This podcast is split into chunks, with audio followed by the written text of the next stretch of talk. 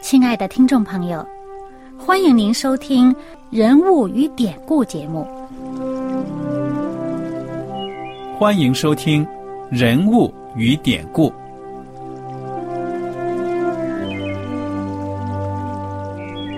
听众朋友们，当你读圣经的时候，不知道有没有过这样的想法？生活在几千年前的圣经人物，与我们这生活在二十一世纪的人有什么相关吗？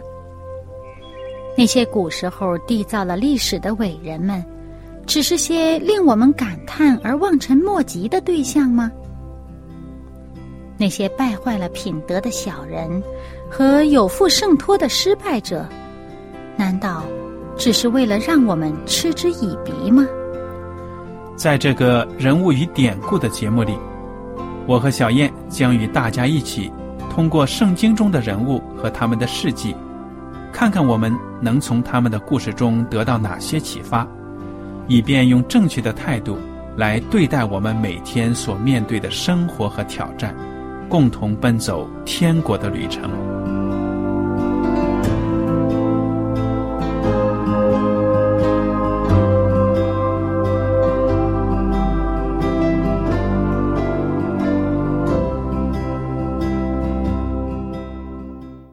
听众朋友们，你们好，我是艾德，我是小燕，大家好，很高兴又能跟您坐在一起来研究圣经当中的人物与典故。我们现在正在学习呢，是约书亚记。约书亚记，我想请小燕呢，把上一讲我们所讨论的一些主要的内容呢，给我们温习一下。嗯，那么在上一讲当中呢，我们讲到这个约书亚记进行到。啊，第十三章的时候，约书亚约书亚他年纪很大了。嗯，那么这时候呢，呃，耶和华上帝呢就对他说：“说你啊年纪大了，但是呢，以色列人还有很多这个未得之地。嗯，我应许给他们的地方呢还有很多没有得到的啊，他们还没有上去攻打，最后成为他们自己的这个产业啊。所以呢，啊，你们呢，呃，要先把这些地呢先抓阄分了。嗯。” 那么就是说，呃，由于他们已经有两个半支派在约旦河以东得了产业，啊，就是过约旦河之前，呃，摩西带领他们已经得了那些地。嗯哼。那么剩下的这个九个半支派呢，上帝就告诉约书亚说呢，说你呢叫他们就是把这些地呢分了啊，分给他们做产业。那么其中我们就看到这个呃。犹大支派就是很进取啊，嗯，他们就是很英勇，那么上去去去打仗呢，上去得这个地。那么接下来呢，就是约瑟支派，哎，就是约瑟的这个属于约瑟子孙的这两个支派啊，以法莲呐、马拉西亚，哎，也是蛮进取的。嗯，那么他们呢，呃，跑过来找这个约书亚，说我们这个支派呀，族大人多。啊，只是抓阄呢，抓一阄，这抽签抽一签得着地也不够。那么这时候呢，这个约书亚就说：“嗯，那么你们呃，这个山地呀、树林呢，啊，也都归你们。呃，尽管呢，那个地方这个迦南人啊，他们有铁车，而且呢，他们这个也强盛，但是呢，这个耶和华赐福你们，呃，你们也能把他们赶出去。”这些呢，就记在这个约书亚记十七章的最后。嗯哼。好，那么接下来呢，剩下来的这个七个支派，到这个时候还没有什么动静。嗯。那么约书亚呢，就责备他们了。就是在这个十八章的时候呢，约书亚就责备他们，说：“这个耶和华上帝呃赐给你们列祖，赐给你们这个呃得的这个地呀，你们单言不去得，要到几时呢？”就是你们这个磨磨蹭蹭、拖拖拉拉的，到现在还没有动静，你们什么时候才去行动，去得这个分给你们的地？嗯，我们应该跟这个听众朋友们再提醒一下，就是说，在这个时候呢，并不是所有的战争都结束了，对，而是说呢，还没有占领全地呢，我们已经把目标的图给画出来了，嗯，指给你。你要努力的去得这块地。嗯，对。那么这个时候呢，这个约书亚呢就敦促他们啊，每个支派派三个人去打发他们去画地图，就把这个剩下这些地呢画了地图以后呢，回来再抓阄，再分给这七个支派。那么最后呢，这个所有的支派呢都在图上都画得了土地。啊，那么有的已经实实在在得了这个地的，有的呢是还在纸上的这个地图上得了这个地。而约书亚本人呢，就在这个十九章末的时候呢，讲到约书亚本人呢，也在他们的这个支派当中呢，分得了属于他的这个产业。嗯哼，啊，好了，接下来呢，就进行到这个二十章约书亚记二十章。这二十章讲到呢，设立陶城。嗯。那我们记得这个，在呃摩西在世的时候，上帝借着摩西小谕以色列百姓：当你们这个进了迦南地，到了这个耶和华所赐给你们的这个地方的时候呢，你们要画出这个几座城来，作为陶城。那艾德给我们讲讲了陶城的意义。好的，我想呢，这两处的经文，我告诉大家，请大家呢，在。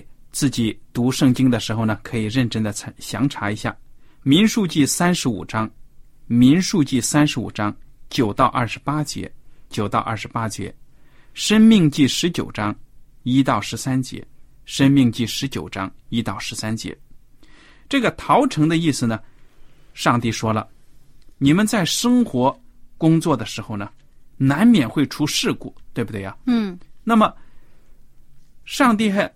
举了一个例子呢，比如说有的人呢砍树，那挥着榔头、挥着这个斧子敲树的时候，那有时候会脱把呀，对不对呀？嗯。那斧子飞出去了，松动。嗯，斧子不长眼。对呀。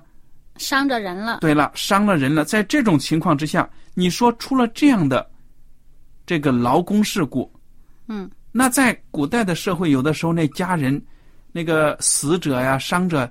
特别当然是死者，对呀，哎呀，说不定干活的是我们家的这个经济支柱啊！你把他打死了，其他的族人呢肯定会愤而要报仇。嗯，上帝说，在这种情况之下呢，就设定这个逃城的目的呢，就是让这个误杀人的，嗯，要赶快的往这个城里跑，嗯，跑到这城里呢，一进去他就安全了，其他。如果想报仇的人呢，不可以再进去追杀了。嗯，那么在这个呃《民数记》啊，刚刚艾德所讲的《民数记》三十五章，他的这个三十二节呀，还讲到一句话啊，他讲到那逃到逃城的人，你们不可为他收赎价，使他在大祭司未死以先再来住在本地。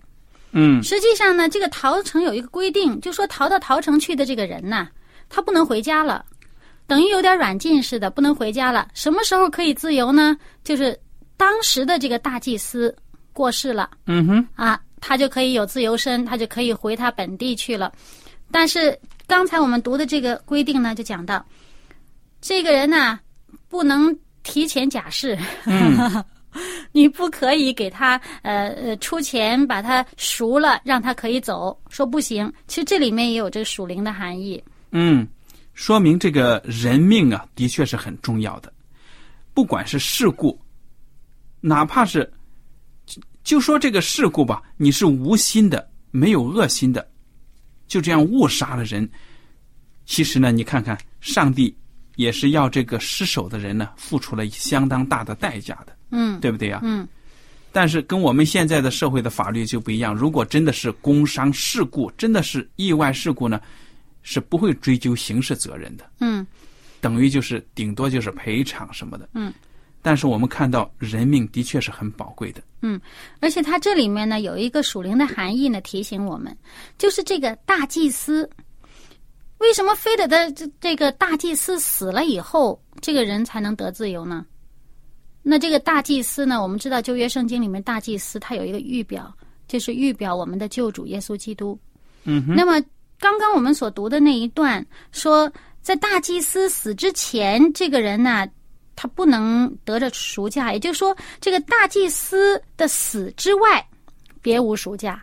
嗯。那也就是说，换句话说，就是我们的主耶稣基督之外，我们再也没有其他为我们赎罪的代价了。嗯主耶稣基督的死，使人在上帝面前得以自由。嗯哼，那么，那么我们就看到呢，这个以色列人这时候在约书亚的带领下进入了迦南地。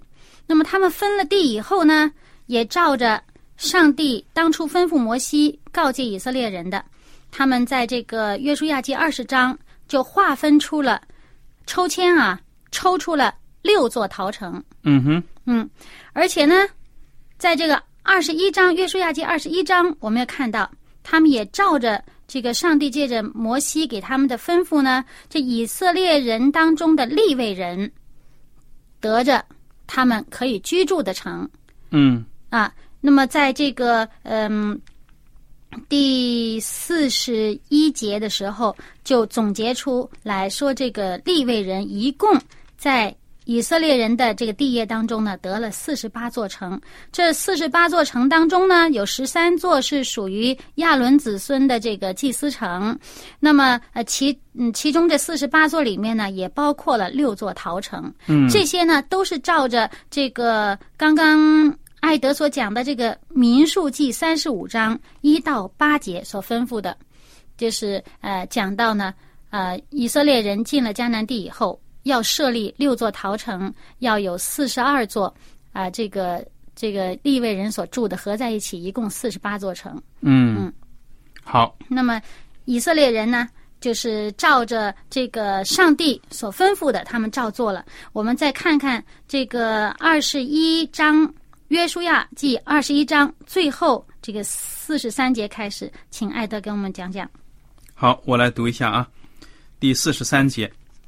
这样，耶和华将从前向他们列祖起誓所应许的全地赐给以色列人，他们就得了为业，住在其中。耶和华照着向他们列祖起誓所应许的一切话，使他们四境平安，他们一切仇敌中没有一人在他们面前站立得住。耶和华把一切仇敌都交在他们手中。耶和华应许赐福给以色列家的话，一句也没有落空，都应验了。我想这重点呢，就在这最后一节。嗯耶和华的应许呢，没有落空的，都应验了。嗯，那么在这时候呢，就是地也都分完了。嗯哼，不过呢，有一些他们还没有实实在在的去占领那个地方，嗯，但是基本上的局势已定。对了。所以呢，我们看到上帝既然有了应许，就不会落空的。但是我们同时也看到呢，作为人，我们接受上帝的应许，我们也有一定的责任工作去做的。嗯所以我们也要顺应上帝的指引呢，去尽我们的力量，去完成上帝的使命、嗯。诫命。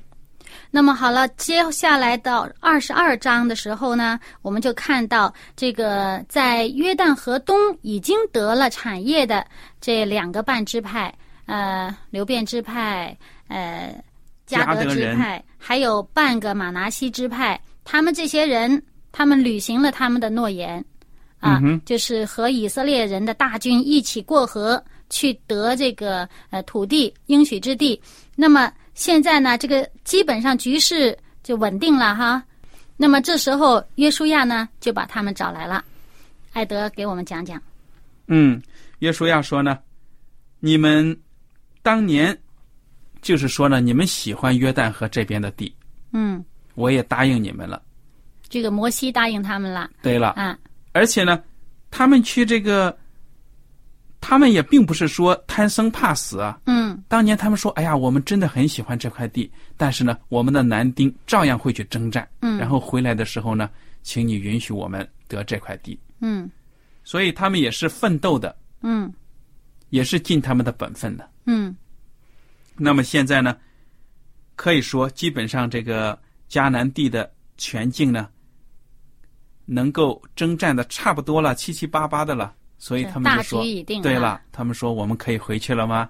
哎，这些人就回去了。可以说，应该是跟他们的那些亲人已经团聚了，对不对啊？嗯，可以让他们团聚了。这个约书亚呢，就打发他们回去。然后约书亚说了一段话，嗯，看看这个第二十二章的第八节，这约书亚就对他们说：“说你们带许多财物、许多牲畜和金银铜铁，并许多的衣服回你们的帐篷去，要将你们从仇敌夺来的物与你们众弟兄同分。”嗯，哦，就是他们在家乡其实还有一些守守守家的，我想肯定要，保卫他们的这个已经得的地方嘛，要不然全走了，这个已经得的地方又会被人家抢了去，对吧？嗯，那他们在外面跟随打仗得回来的东西呢，回去要跟那个家里面的人啊一起分了这个产业。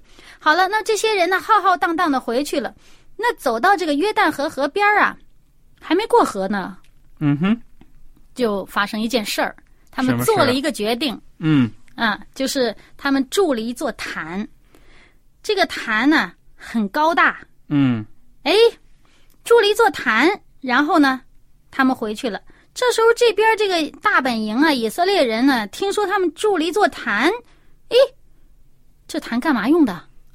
嗯哼，他们也不知道。是不是学这些外邦人呢？嗯，因为呢，他们本身呢，以色列人这个大本营这个地方呢，有耶和华的这个会幕，这会幕这地方呢，有他们献祭的坛，对吧？这个是要由这个祭司来进行献祭的工作。那么以色列人呢，这个上帝一再吩咐他们，不可以拜偶像，不可以随着自己的意思呢，你们想想怎么样，就是在在信仰方面呢，不可以乱来的。但是呢，这帮人回去的这个路上筑了一座坛，哎，这个就让这个以色列人就开始这个心里边就怀疑了，说你们究竟是怎么回事儿？于是就派了这个大祭司的儿子菲尼哈，就是呃当初特别有祭邪之心的这个 这个呃这个祭司啊，这个、嗯好，这个派了这个菲尼哈带领这个以色列的一些首领啊。各个支派的首领呢，就要去讨伐，因为以色列人说说他们要背弃上帝的话呢，就连累我们啊，那要把他们这个把他们这恶从以色列当中除掉，要要讨伐他们。嗯于是呢，就派这些人去。那么所以你看看，他们也没打听清楚情况呢，就已经是，嗯，非常的恼火了，好像以为要去打一仗一样啊。不过这也是义愤呢，就是因为怕他们就是走错了路啊、其中也有一个原因就是怕被自己被连累了。嗯嗯那趁着这个坏事还没发生呢，趁着这个上帝的愤怒还没临到呢，赶紧把这恶除掉。所以他们就是去调查清楚了，就派这些人就去找这两个半支派的去理论去了。然后呢，就看到呢，他们去了以后，就是啊，去质问这两个支派的人，两个半支派的人。然后这些两个支派的人呢，我们看这二十二节呀、嗯，他们这个人呢，就是真是很谦卑，而且诚惶诚恐，说大能者上帝耶和华，大能者上帝耶和华。哇，他们说其实我们完全没有这个悖逆的意思，也没有干犯耶和华的这个心意。这个上帝是明察秋毫，他明白我们的心理是怎么样的。我们筑这个坛呢，并不是为了献祭的，嗯哼，而是为做一个证据，一个记号，对，好叫我们也在耶和华面前献燔祭、平安祭和别的祭侍奉他，免得你们的子孙日后对我们的子孙说：你们与耶和华无份了。这是约书亚记第二十二章的第二十七节，大家可以看。对，因为他们强调说呢，这个人心不古啊，谁知道将来的趋势发展是怎么样呢？说不定呢，这个约旦河将来以后，他们的以色列人子孙以约旦河为界，就说你们在约旦河那边的跟我们无关，你们就不可以到耶和华的这个这个会幕这儿来献祭啊。那么耶和华这福分与你们无关，所以他们担心这个，所以要要立了这么一座这个叫做正坛。这个坛他们给他起了个名字叫正坛啊，就是呢为了作证的，就是呃将来我们的子孙可以回到这你们当中去献祭，而你们的子孙呢也不至于因为这个呃这样的误解或者拒绝我们献祭呢，也造成呢这你们的错误，所以呢就保证双方的这个呃将来这个子孙的这个利益。嗯所以啊，我看到这个这个故事，我自己感觉呢，虽然没有交代太多的其他的情况，我感觉这个流变人、加德人和马纳西半支派，跟其他的支派似乎有那么一点点的隔阂，是不是？这也圣经也没有具体讲到究竟他们当中这个感情上的远近呢？我感觉他们这样做是不是有一点跟其他的支派的隔阂？嗯，这只是我的猜测了。啊，不管怎么说呢，我觉得他们这件事儿呢做的挺慎重的。嗯那他们这么样做以后呢，这个派来的代表听了他们这么说，这圣经上说啊，他们就以此为美啊，以他们所说的话为美，嗯放心了哎，就觉得他们说的对，于是呢就回去呢向这个以色列全会众汇报。那于是大家也都不讨伐了，都觉得这两个半支派的人这种做法，他们所说的这个话呢是好的。于是他们就称颂耶和华，在三十三节就说以色列人以这事为美，就称颂耶和华。嗯，那么这个谈呢，就是正坛，正呢就是证据、证明的意思。嗯，在三十四节就是交代了，说这个坛呢要在我们中间证明耶和华是上帝。非常的好。好了，接下来呢就到了这个约书亚的这个遗言言。嗯临终的交代了。嗯因为现在呢，约书亚的年纪也不小了，他也知道自己在地上的时日不多了。那么，他究竟有什么样的遗言呢？那你给我们讲讲吧。嗯，现在呢，他给了一个背景，《约书亚记》第二十三章第一节：耶和华使以色列人安静，不与四围的一切仇敌征战，已经多日。约书亚年纪老迈，你看看，可以说他们的境内已经太平了很多了，对不对啊？对，尽管呢，也不是所有的外邦人都被赶走，但是最起码呢，不再是那种兵荒马乱的日子。而且他们不再是这种流动的，好像到处游牧。呃，基本上他们已经有一个可以住下来、安定住下来的这么个地方了，嗯，有栖身之地了。那么约书亚在这种情况之下，他觉得自己呢时日不多了，年纪老迈了，肯定呢以后都是年轻人的事情了。但是他要把这些人呢招来交代交代。总体的意义呢，总体的意思非常简单，就是说呢，你们千万不要忘了上帝的诫命，在我走了之后呢，你们千万不要忘了上帝在过去的带领。一般都是这样子的。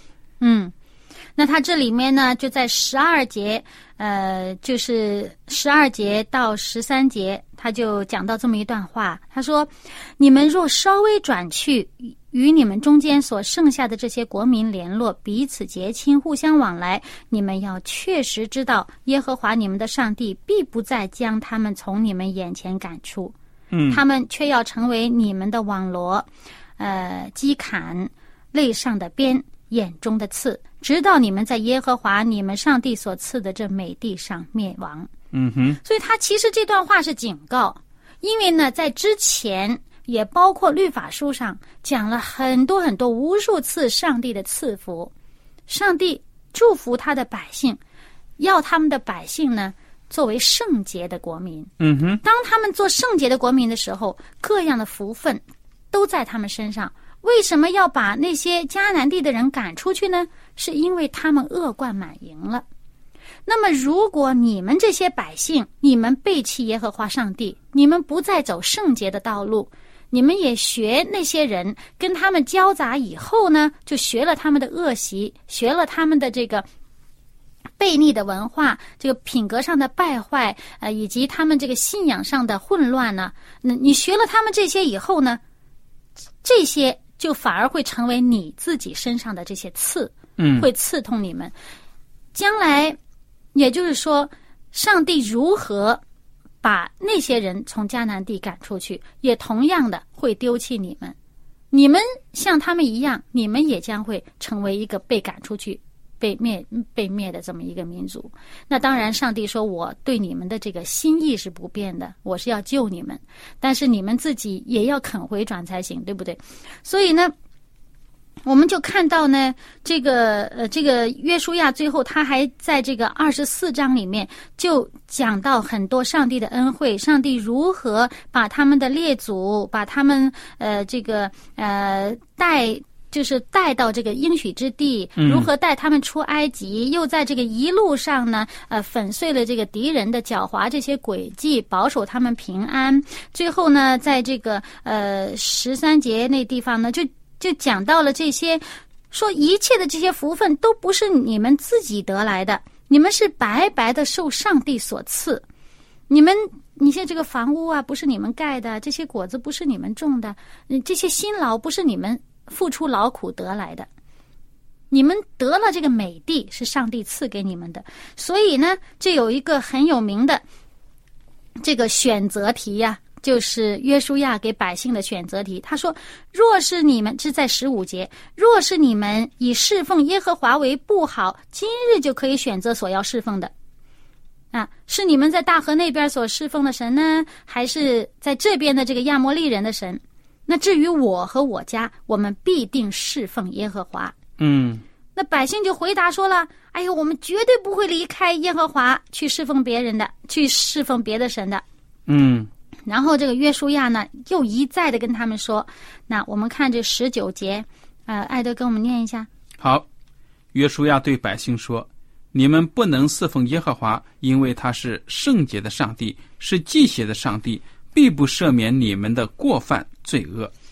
你们若离弃耶和华去侍奉外邦神，耶和华在降福之后，必转而降祸于你们，把你们灭绝。”这十九节前半句说：“你们不能侍奉耶和华。”它的原文呢，你看呢，这个不能意思就是说呢，你们没有这个能力，嗯，所以呢，并不是说啊，你们不可以侍奉耶和华，那不就他其前后实都是？一个警告。再看这二十一节，这百姓就承认，就是说他们就一再的担保说。不会这样的，我们一定侍奉耶和华上帝。那约书亚又对他们说：“你们选定耶和华要侍奉他，你们自己做见证吧。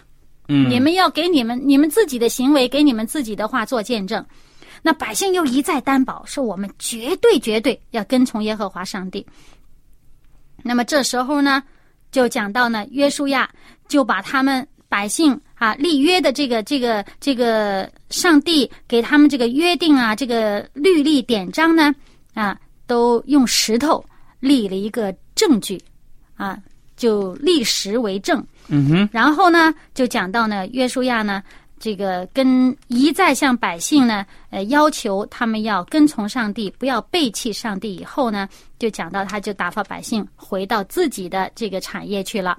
对了，那么接下来第二十九节呢，就讲到耶和华的仆人嫩的儿子约书亚正一百一十岁就死了，嗯，然后讲他安葬在什么地方。那三十三节呢，就讲到亚伦的儿子以利亚撒，就是当时的这个大力大祭司也死了。嗯，那接替他的呢，就是费尼哈。